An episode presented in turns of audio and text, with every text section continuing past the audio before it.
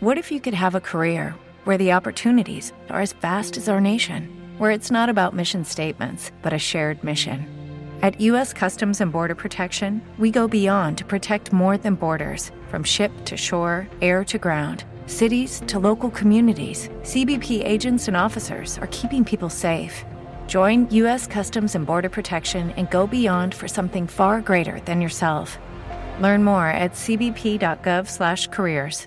Tertulia Jurídica, episodio 323.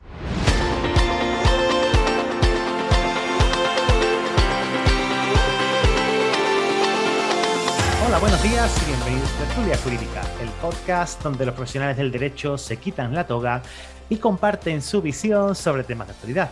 Querido y querida oyente, mi nombre es Ángel Seidetos y soy el director de este programa. Y como sabes, me encanta conocer a gente como tú que quiere vivir esta y de esta profesión. Y por eso hago este programa, para que aprendamos juntos de los compañeros e invitados que vienen cada miércoles por este podcast, conocer su historia, su despacho, cómo consiguen clientes, conocer sus estrategias y sobre todo su lado más personal. Antes de presentarte en esta ocasión a nuestro invitado, quiero recordarte que entres en www.tertuliajurídica.com y te apuntes a la newsletter, porque, bueno, ya sabes que de vez en cuando me dejo caer con algún correo inspirador, algún correo sobre marketing, ventas, gestión de despacho. Ya sabes, un poquito por ahí.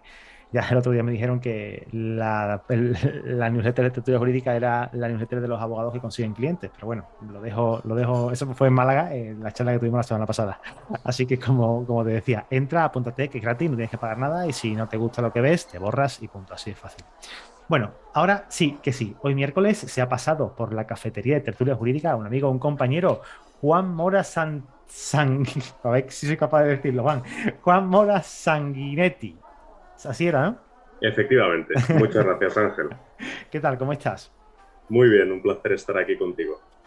Mira, eh, recordar a la audiencia que este podcast está siendo publicado gracias a la colaboración de la Mutualidad General de la Abogacía. Eh, ya contaré un poquito tu historia, eh, una pequeña introducción, pero bueno, para la audiencia, para los que ya sabéis que ya os queda nada, nada, nada, o sea, os queda días para el examen de acceso a la abogacía, luego un mesecito y os quiero ver a todos con la toga. O sea, os quiero ver en sala, los que, todos con la toga puesta, porque de verdad espero que tengáis muchísima suerte en, este examen de acceso a la abogacía y, de verdad, mm, apretar estos días que os quedan, apretar fuerte, estudiar mucho, mucho, mucho, mucho y, espero veros en sala lo más prontito posible. Eh, un poquito eh, a, ti que nos estás escuchando, que, bueno, que Juan, pues Juan tiene un currículum bastante extenso. Eh, Juan fue, bueno, es, economista eh, y además ahora actualmente él, es funcionario público, trabaja en el Banco de España, pero bueno, aquí no viene, no viene en representación del Banco de España, aquí viene en representación de, su persona, como prácticamente todos los que, los que vienen a, la cafetería, ¿no?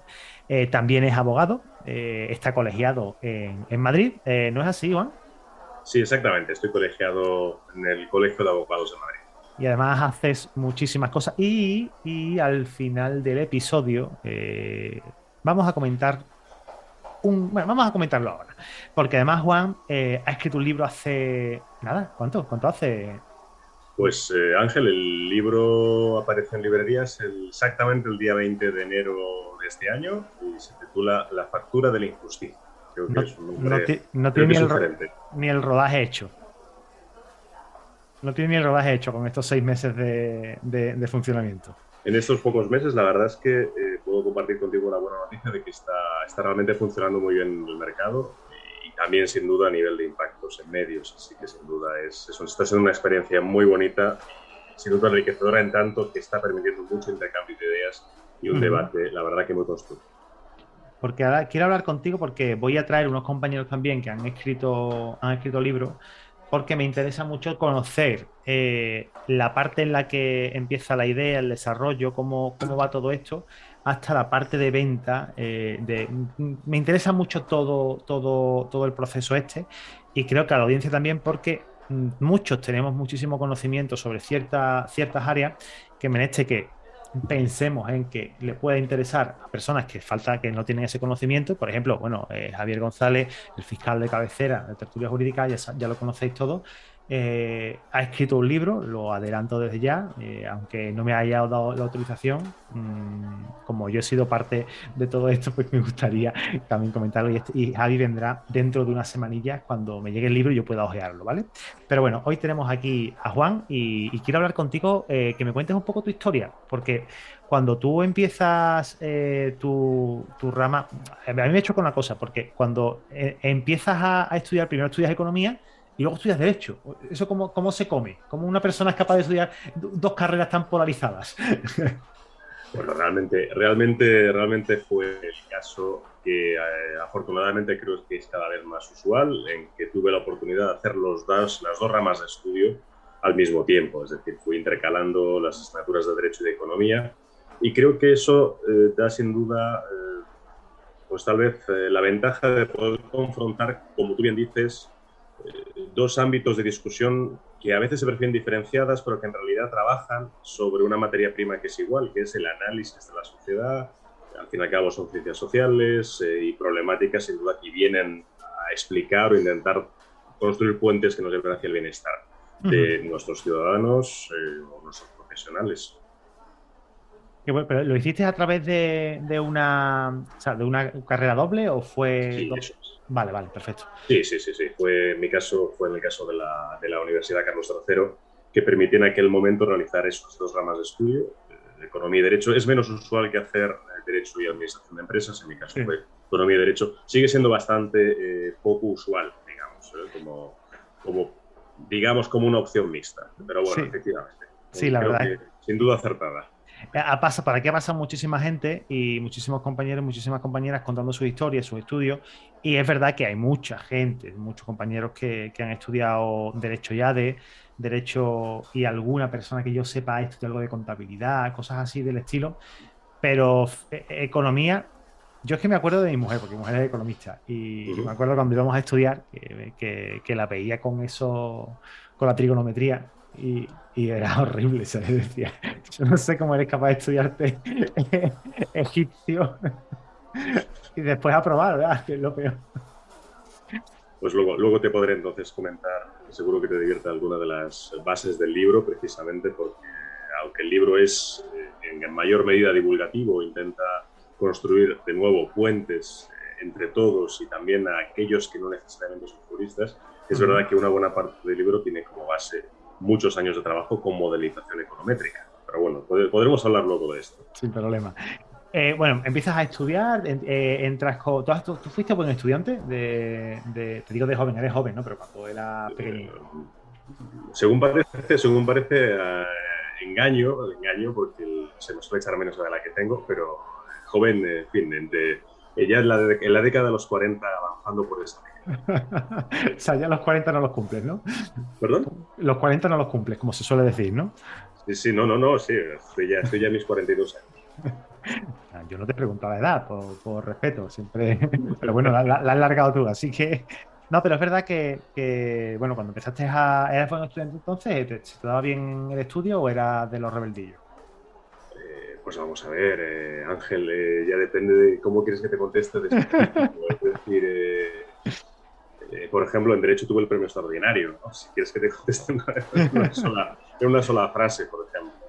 Era, eras un buen estudiante, eras de la... Supongo, supongo que no quieres que te dé más detalles, pero bueno, hablando solamente de la parte jurídica, tuve, tuve, tuve ese reconocimiento.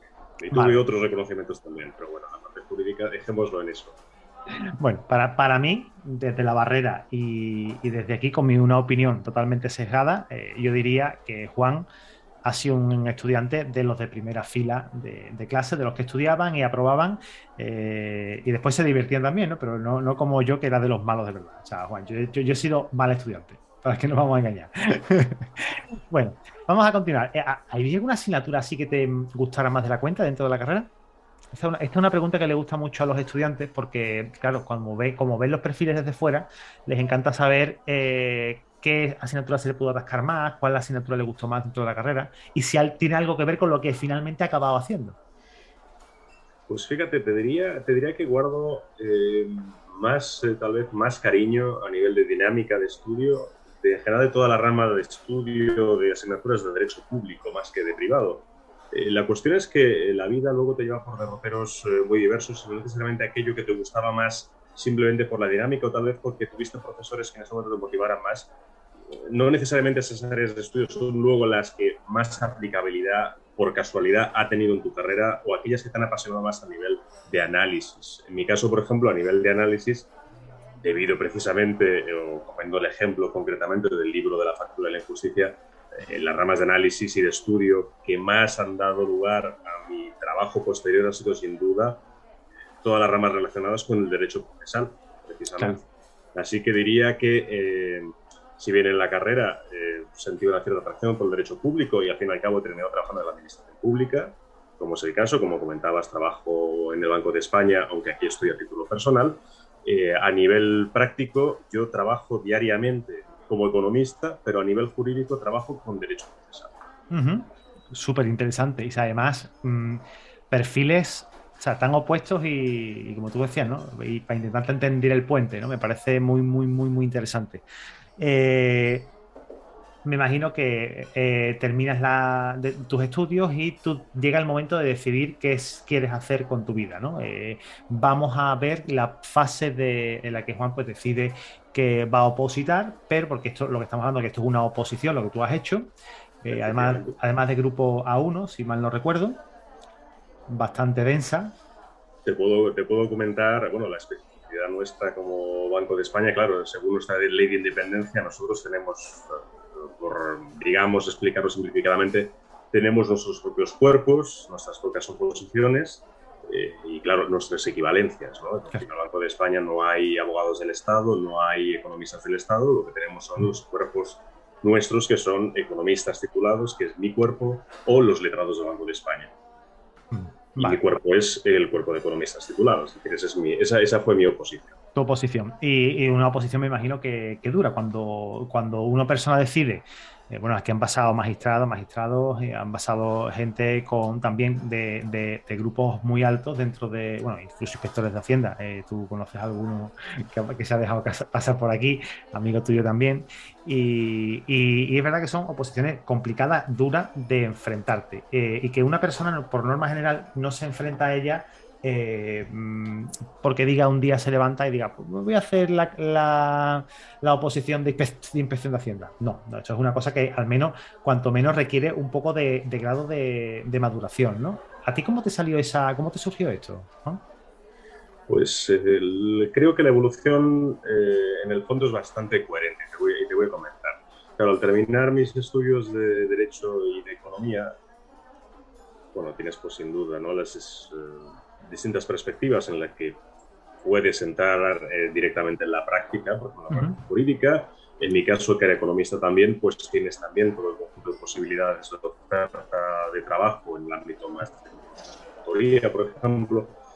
Pero tengo unos intereses claros por la investigación, por la análisis con lo cual, nada más terminar lo que porque quería continuar mis estudios en modo especializarme en lo que sería análisis, investigación. Y allí comencé haciendo lo que se llama un Master of Research, es decir, un máster en investigación. Y fue a partir de ahí que conocí, sin duda, el cuerpo al cual pertenezco, que es el cuerpo de economistas del Banco de España, que están muy especializados en investigación y cuya oposición o concurso oposición también estaba orientado, sin duda, al análisis. Y bueno, pues por ponerlo en corto, esa es la evolución de pensamiento y la evolución que me básicamente a luchar por esa, por esa plaza y aprobar, y aprobar el concurso de oposición. Fantástico. Es que, a ver, que tiene mucho sentido del mundo, o sea, tiene, mejor dicho, todo el sentido del mundo, porque es que además son oposiciones que no son conocidas no, no es la típica, ¿no? De, notaría, registrador, eh, magistratura, o sea, no, o no magistratura, eh, judicatura, magistratura, que antiguo ha sonado, ¿eh? Ha sonado, ha sonado. magistratura del trabajo, del año 89, creo que fue la última. Madre mía, qué rancio. Por aquí se puede, se puede, se puede más o menos, la audiencia puede saber la edad que tengo a través de ese comentario digamos, digamos que, claro, el caso del Banco de España es una institución única, con lo cual, claro, te preparas para un cuerpo que es únicamente para trabajar en una institución, que es el Banco de España. Claro. Que es, claro, con independencia de su tamaño, que es una institución de un tamaño considerable, claro, pero es una única institución, no es, digamos, un cuerpo eh, transversal de la administración pública, eh, en el sentido que eh, puedas encontrar abogados del Estado en muy diversos cometidos. En el caso del Banco de España, nuestros letrados trabajan en el Banco de España, nuestros economistas titulados trabajan en el Banco de España. Claro, tiene todo el sentido del mundo. Y bueno, cuando llevas años trabajando y te da por estudiar, por hacer el libro, o es algo que tú llevabas meditando hace tiempo, ¿cómo, cómo va eso? Pues mira, es, es, una pregunta creo que muy relevante en cuanto a la, génesis eh, de, de, la, de, la, obra, del libro, la factura de la inclusión. Verás, eh, yo ahora mismo, en este momento, eh, contamos redondeando unos 16 años de servicio para el Banco de España. No todo el tiempo he estado en el Banco de España, también he estado trabajando en París, en la OCDE, pero de forma coherente también con los años del Banco de España, suman unos 16 años. En una buena parte de ese, de ese periodo, no siempre, pero una buena parte de ese periodo y en una buena parte de los proyectos, siempre he tratado sobre el análisis económico de la justicia, sobre cómo funciona realmente la justicia con datos en España o cómo funciona la justicia española confrontada con otras economías de otros países. Ese fue el proyecto que realmente, de hecho, en una de las partes de mi trabajo en la OCDE, realicé en la OCDE. Uh bueno, por tanto, ¿de dónde viene el libro? Pues el libro bebe en gran parte de esos 15 o 16 años de trabajos sobre cómo funciona la justicia, qué datos de verdad, con metodologías fiables, con cuidado hay sobre la justicia y qué impactos sociales y económicos tiene la justicia. Eh, claro, y realmente el libro es eh, un libro profesional, vamos a ver, el libro pues es un libro que he hecho en mi tiempo libre, pero en la génesis viene precisamente de una acumulación sin duda de experiencias, de conocimiento, de interés, de pasión por la justicia, que en un momento determinado, cuando hubo tiempo, que fue al menos para hacer algo bueno a la pandemia, que fue en la pandemia, que fue un momento en que afortunadamente en, mi caso no sufrí eh, desgracias personales y más bien lo que me provocó fue pues, un exceso de tiempo, como estuvimos todos encerrados en casa durante meses, fue el momento en que dije, este es el momento en que puedo acercarme a esta dinámica, a este libro, a esta problemática de una forma un poquito más eh, calmada y con tiempo de darles espacio y esa calma mental de poder escribir. Claro.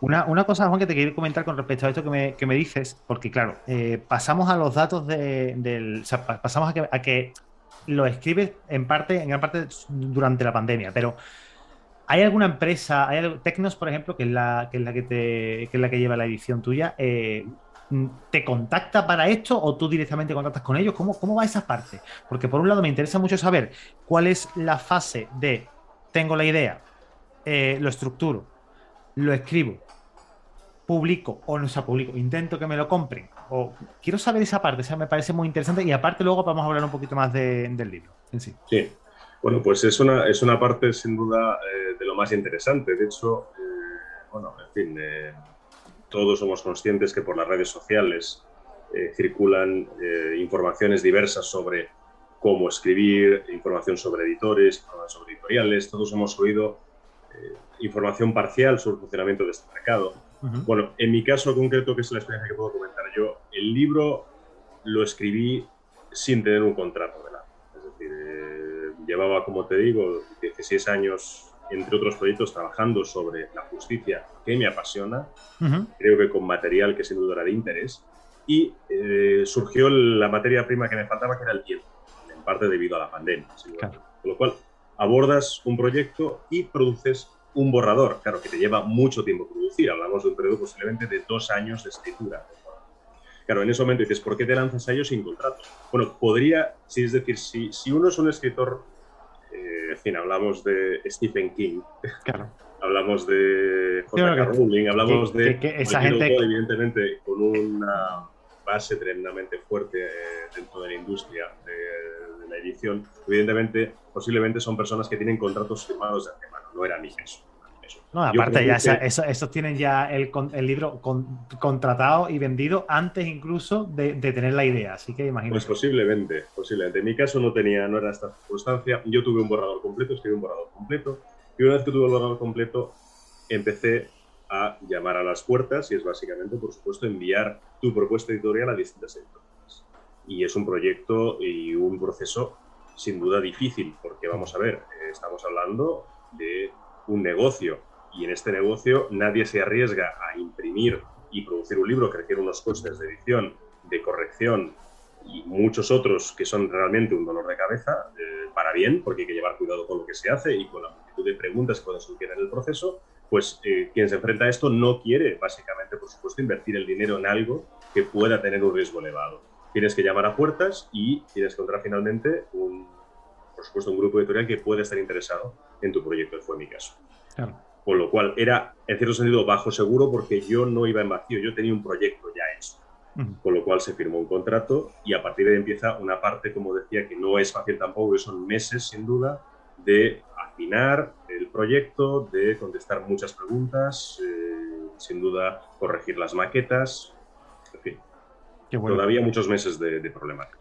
Eh, es, es, curioso, es curioso cuanto menos porque, bueno, al final eh, es Mm, es como montar un negocio, ¿no? O sea, tú montas un negocio con una pequeña idea, eh, pero no llegas, o montas tu despacho con una pequeña idea, pero, mm, por ejemplo, en el caso mío, que me dedico a una cosa en exclusiva, no llevo otro tipo de asuntos, solamente llevo temas, temas de herencia.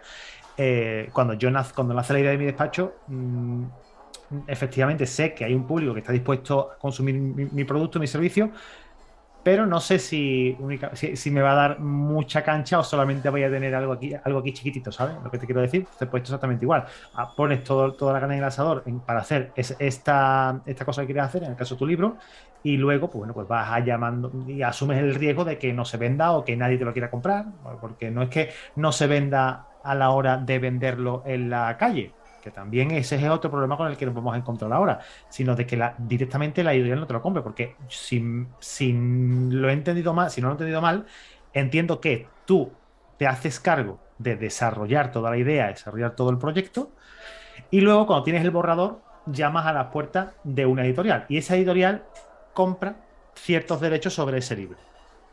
Y hace la inversión en, en todo. Y la, y la venta, tú eres parte de la venta también. ¿Puede ser? Tú firmas, tú firmas un contrato de edición que eh, distribuye los beneficios, por decirlo de alguna manera, por más simplificada, distribuye, por tanto, el precio de venta al público, lo distribuye entre editorial y autor. Vale. Dentro de este contrato, claro, eh, en el tipo de contrato que firmé yo, eh, que es el estándar de edición, por supuesto, si se vendieran cero ejemplares, todo el riesgo ha corrido para la editorial realmente. Claro. Por supuesto, yo he invertido mi esfuerzo y mi tiempo, pero no he invertido más allá, no he invertido dinero. La editorial, claro, ha producido todos los ejemplares. Si no se vendieran, sin duda es una pérdida en papel, en los salarios del personal de la industria que ha estado corrigiendo y empujando ese proyecto para que ahora tenga la forma de libro, que antes es lo que se observa en la librería, y etcétera. Por supuesto, si el libro se vende bien, por supuesto, el, el, riesgo la, distribución de beneficios cambia enormemente. Claro, eh, el, riesgo, el riesgo deja de ser para, para, las partes porque el proyecto funciona. En este caso puedo decir con alegría que, la primera edición del libro se ha vendido completa en tres meses y medio. Muy bien. Eh, sin duda, pues... Eh, Cuando pues se habla de, edición, en este caso, ¿cómo, se sabe de números? En plan, o sea, pues son 3.000 unidades o 5.000 unidades o 10.000. No sé cómo va el tema de las ediciones o, son números que ellos imprimen y ellos lo saben y ya está. No, lo que, lo que se pacta expresamente eh, eh, no es un número, sino que se pacta un cierto modo de procedimiento en cuanto a ediciones, reimpresiones o posteriores ediciones. Vale. En mi caso, por ejemplo, en mi caso, por ejemplo, que hemos vendido la primera edición, cuyo número de ejemplares decide en el momento de salida la editorial. Vale. Una vez vendida, en mi caso concretamente, la editorial ha decidido que se realice una reimpresión, dado que ha pasado muy poco tiempo desde la salida, que tuvo lugar el 20 de enero. Es decir, el 20 de enero salió a librerías. Em, cabe entender, por tanto, que ese libro sigue vendiéndose bien. Allá podríamos pensarlo, todo esto es pura especulación, pero podemos pensar que hubiera una edición posterior. En ese caso sí se permitiría introducir cambios en el manuscrito. Ahora mismo la reimpresión es exactamente igual que la primera edición. Vale, comprendido. Y el número de ejemplares de los cuales están compuestos cada una de esas salidas, eso es una decisión de la editorial. Vale, pensaba que, claro, al ser primera edición, lo mismo estaba estipulado, que fueran 10.000 unidades, 5.000, lo que sea, ¿no? Por, tener, ah, por mera curiosidad, de, porque creo que hay, hay, muchos compañeros y muchas compañeras que le puede interesar el, esto, y de hecho sé que hay editoriales que compran estos, estos proyectos de, de, ideas. De hecho, a mí ya me han contactado en alguna ocasión para hacer algo de comunicación y de, y de marketing orientado, orientado al tema de, eh, jurídico. Pero bueno, por motivos de tiempo, acabo de tener dos niños, o sea, dos, dos bebés y Juan, como comprenderá, no tengo tiempo para dedicarle a otro proyecto nuevo. Llegará, llegará, llegará el momento. Desde luego. Bueno, quiero, quiero que si podemos eh, desmembrar un poquito o, que me cuentes un poquito, porque no he tenido oportunidad de ver el, de libro, por dentro cómo está compuesto. Que, que, aparte de que huele a libro, porque huele a libro, tiene que oler así, pues si no, no es un libro.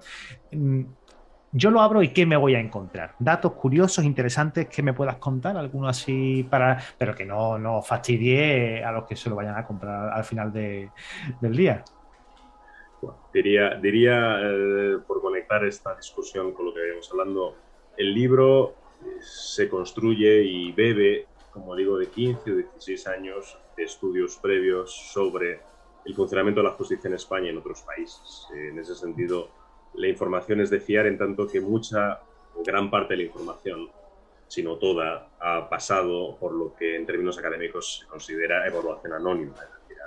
Son proyectos parciales, cada uno de ellos, que han luchado por ser publicados muchas veces en artículos y revistas académicas, con lo cual, sin duda, ha sido un proceso sufriente de 16 años, pero que permite, por tanto, como digo, construir un proyecto. Dicho eso, ¿qué incluye el libro? ¿Qué tiene el libro? Creo que em, podríamos diferenciarlo en dos grandes bloques. Por un lado, el libro analiza la justicia española y la de otros países europeos con datos y metodologías fiables, es decir, cómo funciona realmente la justicia con datos. Lejos del debate apasionado a la que muchas veces nos enfrentamos, que es eh, pues charlas muchas veces eh, de bar en la que se habla directamente mal de la justicia o se habla básicamente con generalidades sobre que la situación es mala. Bueno, pues si miramos el análisis de la justicia con datos se descubren algunas sorpresas. Y dices, no rompas el contenido del libro, ¿no? sin duda, pero sí algún, algún detalle ¿no? que pueda abrir boca. Cuando se mira los datos españoles europeos, por ejemplo, con cierto cuidado, con ciertas metodologías realmente comparables, pues se observa y se llega a la conclusión de que la justicia española está alineada con la de otros países de nuestro tamaño o que sean países que podemos considerar comparables. No es cierto que la justicia española, vista con datos analizados con cuidado, con metodologías, como digo, fiables, esté en una mala situación en comparación con otros países. No digo que sea una buena justicia, digo que está en línea con la de otros países. Por tanto, no es verdad que sea una mala justicia. Creo que es la respuesta más, más correcta. Pero el libro pone sobre la mesa también el análisis de datos eh, interiores y también pone sobre la mesa problemas que sí tiene la justicia española, por ejemplo, que es una justicia que no funciona igual en todos los lugares de España. Eso creo que es muy importante, a pesar de ser un poder central del Estado. Hablamos, por ejemplo, del caso de Andalucía, por ejemplo, eh, tú eres sevillano, yo soy granadino. Por ejemplo, observados desde el punto de vista de Andalucía, eh, la justicia en Andalucía está más congestionada que, en otras partes de España. Por ejemplo, en general, en las regiones más pobladas, hablando grosso modo, está es una justicia más congestionada. También el libro habla de la, digamos, del estancamiento de la justicia en general, una vez hablado de los datos de la justicia, sobre cómo está la justicia realmente con una metodología fiable, y como digo, sobre todo aquí, camino gracias a la metodología de la OCDE que publicó en su día la OCDE en París, que es un proyecto en el cual yo participé también, porque trabajaba eh, parcialmente con ellos, con la OCDE. El libro posteriormente trabaja también y analiza la situación de la abogacía, analiza la situación de los jueces y creo que un gran, un gran, una gran parte del valor del libro es que analiza qué impactos económicos y sociales tiene que la justicia funcione como funciona. Por ejemplo, te doy un dato o un ejemplo. Un solo punto de congestión judicial cuesta, por ejemplo, a Madrid 3.400 viviendas en otras palabras, la inseguridad jurídica que no tenemos en España por tener un sistema judicial relativamente, podríamos decir, congestionado, cuesta muchas vendas en alquiler. En otras palabras, si en tu caso, por ejemplo, decidieras irte a Madrid por algún motivo de ser una oferta de trabajo interesante, que la justicia no funcione lo rápido que, que tendría que funcionar, te va a hacer a ti, que no estás en un litigio, te va a hacer más difícil la vida ahora encontrarlo. Eso es solo un ejemplo, pero hablo de impactos en empresas, impactos en emprendimiento, impactos en inversión a nivel de empresa, en acceso al crédito, por supuesto lo que hemos dicho también, a nivel de alquileres, y así sucesivamente. Súper, súper interesante. Eh, pero imagino que será más a lo mejor, te digo porque es complicado eh, quizás eh, verlo desde fuera, ¿no? Eh, no solamente son datos, me imagino que habrá cierto, cierto hilo conductor de, toda, de toda la parte. Y también analizamos algo de, COVID, de cómo ha podido afectar estos, mm, este, estos dos años de pandemia que hemos vivido a la justicia. Me parece esa parte muy interesante. ¿La habéis tratado? Sí, bueno, de hecho, de hecho te doy dos respuestas. La primera es que aunque haya sonado duro, porque parece que solo hablado de datos y de, y de cuantificar, que por cierto lo que tiene detrás eso son modelización econométrica muy cuidadosa, que ha sido difícil desarrollar y publicar. Por ejemplo, llegar al dato de 3.400 viviendas no es eh, porque sí. Es decir, detrás del dato de que un punto de consumo social vale o equivale a perder 3.400 viviendas en alquiler en Madrid o 3.100 en Barcelona, eso tiene detrás, como te puedes imaginar, un proyecto que es muchos meses, si no años de trabajo. Cada dato del libro son años o meses de trabajo con modelización, con un modelo estadístico detrás que tiene en cuenta multiplicidad de factores. Dicho eso, el libro no es tan duro como pueda sonar, se lo cercano, y de hecho, de hecho, si fuera tan duro, creo que no se estaría vendiendo, podríamos decir así. El libro, sin duda, será muchas licencias. Se habla también, por ejemplo, mucho de cine.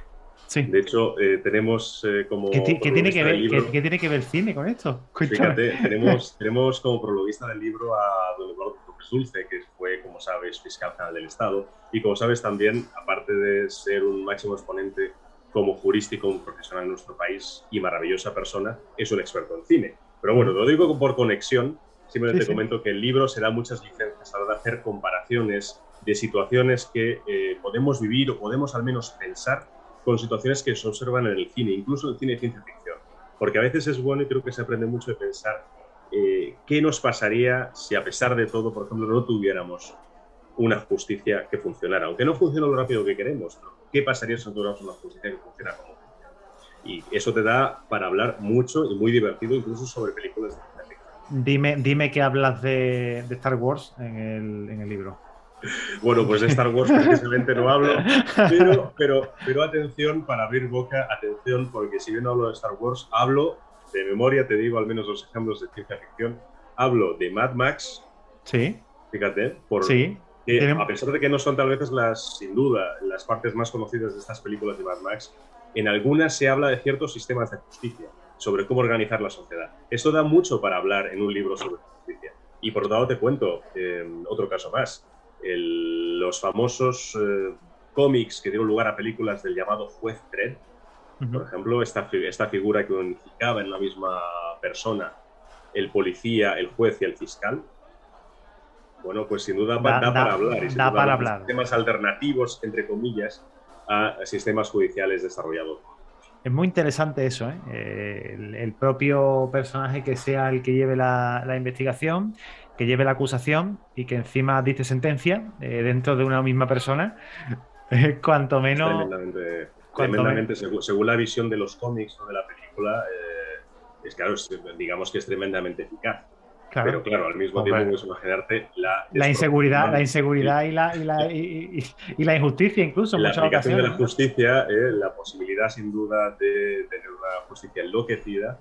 Y ya en un término puramente de gestión pública, puedes imaginarte el coste de preparación de cada uno de esos funcionarios, porque no solo juzgan, es que también eh, disparan.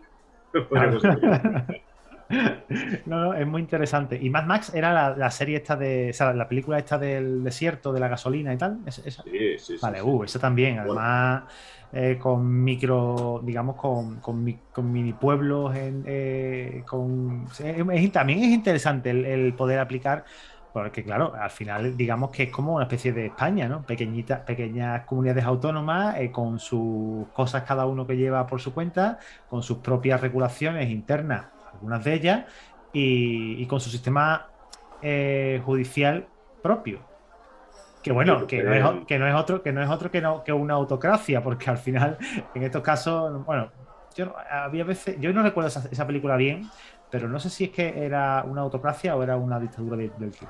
Bueno, hay que. Eh, en realidad, en realidad eh, tal vez para las generaciones más recientes, eh, hay una película de Mad Max conocida que recibió un buen número de, de Oscars, de premios Oscar, que ha sido pues, la producción más reciente. ¿no? Pero eh, este tipo de películas existían ya eh, y hay una serie de películas anteriores a la actual, que es la que ha recibido los Oscars, que trataban distintas historias. En una de ellas, que es específicamente una para la que he recuperado la imagen del libro, de hecho, te señalo algo, eh, creo que estamos en una generación o generaciones y una situación en que eh, somos cada vez más visuales y por tanto el libro es muy visual. El libro tiene no solo muchos gráficos y tablas para ilustrar los datos que te comento a nivel internacional y español, sino que también tiene imágenes, algunas no orientadas al cine, pero algunas sí orientadas al cine. Y recupero, de hecho, una imagen de eh, una situación que tiene que ver con Mad Max, que es una antigua película que se llama La cúpula del trueno, y que trataba una sociedad en la cual las partes tenían que solucionar sus controversias, sus conflictos, únicamente dentro de un lugar cerrado que era la cúpula del trueno, con la condición de que cualquier enfrentamiento tenía que solucionarse allí dentro y la condición era que solo una de las personas que entraba podía salir viva. Es decir, perdón, entraban dos partes, eh, sin duda, dos partes entraban en la cúpula y solo una de esas partes salía viva. Pero si te fijas, era una, básicamente un sistema de justicia realmente efectivo, porque evidentemente la cúpula solucionaba los problemas. No, Salía la viva efectivo, efectivo era, o sea, entraba, entraba con conflicto y salía y salía sin él, ¿no? Lo que pasa es claro que, y la sociedad y la sociedad de Mad Max, digamos, sociedad eh, como resultado de ese proceso dejaba de tener un conflicto, digamos, llegaba a la paz eh, social. Pero claro, eh, bueno, como te puedes imaginar, si empiezas a tomar ejemplos uno tras de otro, hay un capítulo casi entero dedicado a este tipo de conexiones y reflexiones, de forma seria, es decir, haciendo comparaciones sensatas con observaciones que se pueden haber observado en el siglo XX, ya no solo en Europa, sino también en otros países, sobre pues, estructuras que dan pues, al debate y a la reflexión. Muy, muy curioso. Muy, como de hecho, aquí estoy eh, en Amazon ahora mismo. Estoy aquí leyendo. De hecho, aparte, de por sí, la, la portada está muy bien trabajada desde el punto de vista de la comunicación, mm, eh, te digo que está muy bien trabajada. Muy, es llamativa, eh, gusta, gusta a, la vista y lo que gusta a la vista, eh, los TPV lo agradecen, ¿no? Eso, eso es algo que, está más que comprobado. ¿Podemos hablar algo más, Juan, acerca de, este libro o podemos hacer algún tipo de, llamamiento a la audiencia? Yo creo que como resumen eh, del libro y de las grandes cuestiones sin duda hemos hablado, me gustaría sin duda también recalcar algo y es que cuando se habla de justicia hay que hablar también de aquello que está alrededor de la justicia. Por tanto, además de hablar de la justicia, de los actores por la parte del sector público, los actores por la parte del sector privado, que son los ciudadanos, los abogados y las empresas, hay que hablar también de las alternativas, ya no de ficción, sino alternativas factibles actualmente al sistema judicial y es que hay que hablar sin duda también, por ejemplo, de los ADRs, de los mecanismos alternativos. De esto también habla el libro. Y el libro también finalmente habla de soluciones posibles a los problemas. Y hago además una última idea de colofón que sin duda tiene que ver, pero que sale algo del debate usual, y es mm. que, sin duda, eh, España, como pongo también de manifiesto con datos del libro, y con mucho cuidado, sin duda, España es en general en la historia un país litigioso. Hay algo, sin duda, que es un componente esencial de este debate de muy largo plazo, y es la justicia puede necesitar soluciones de corto plazo, pero hay una gran solución de largo plazo, como se llama el libro, que tiene que ver, sin duda, también con reducir, como digo, en la historia la conflictividad, y eso posiblemente pasa por otro tipo de mecanismos que son la educación y los valores.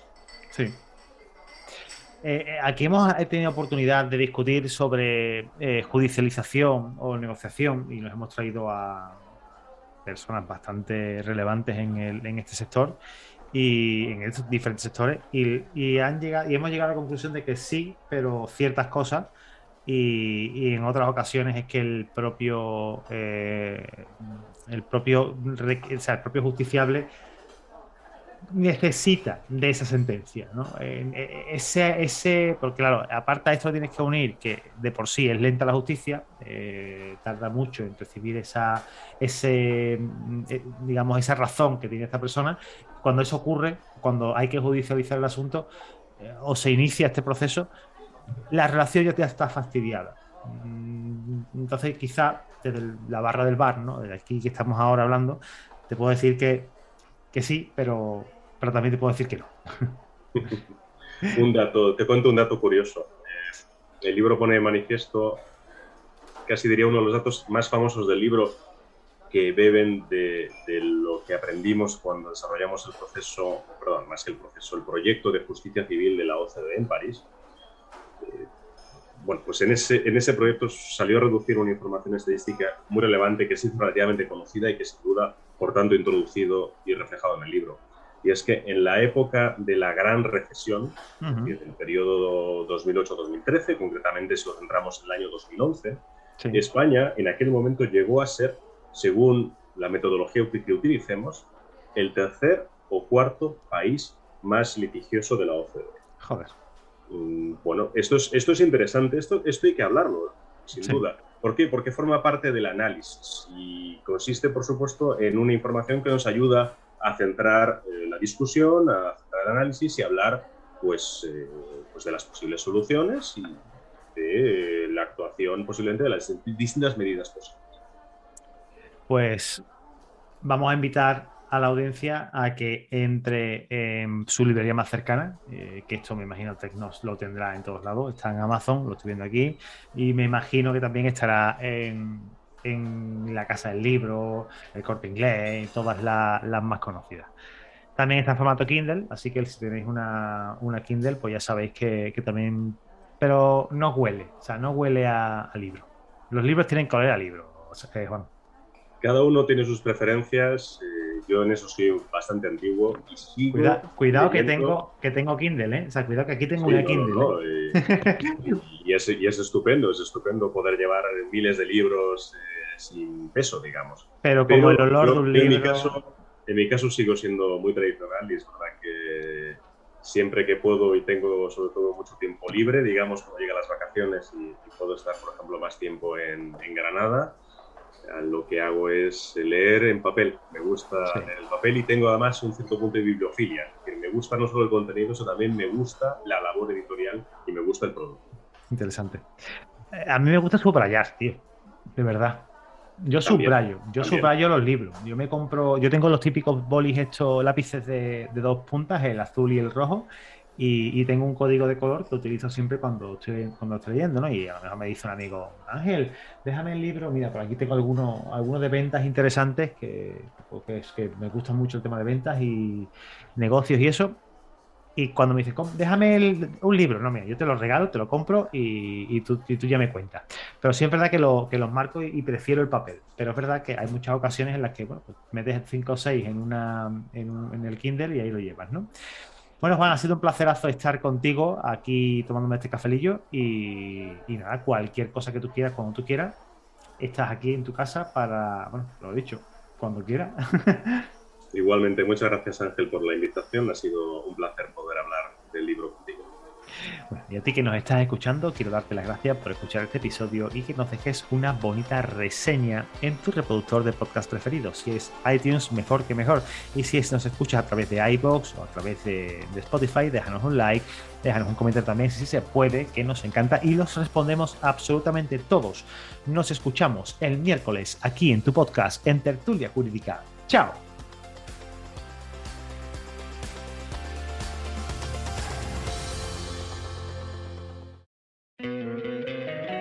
Encantaría tener 100 dólares extra en tu bolsillo? Haz que un experto bilingüe de TurboTax declare tus impuestos para el 31 de marzo y obtén 100 dólares de vuelta al instante. Porque no importa cuáles hayan sido tus logros del año pasado, TurboTax hace que cuenten. Obtén 100 dólares de vuelta y tus impuestos con 100% de precisión, solo con Intuit TurboTax. Debes declarar para el 31 de marzo. Crédito solo aplicable al costo de la presentación federal con TurboTax Full Service. Oferta sujeta a cambios o cancelación en cualquier momento.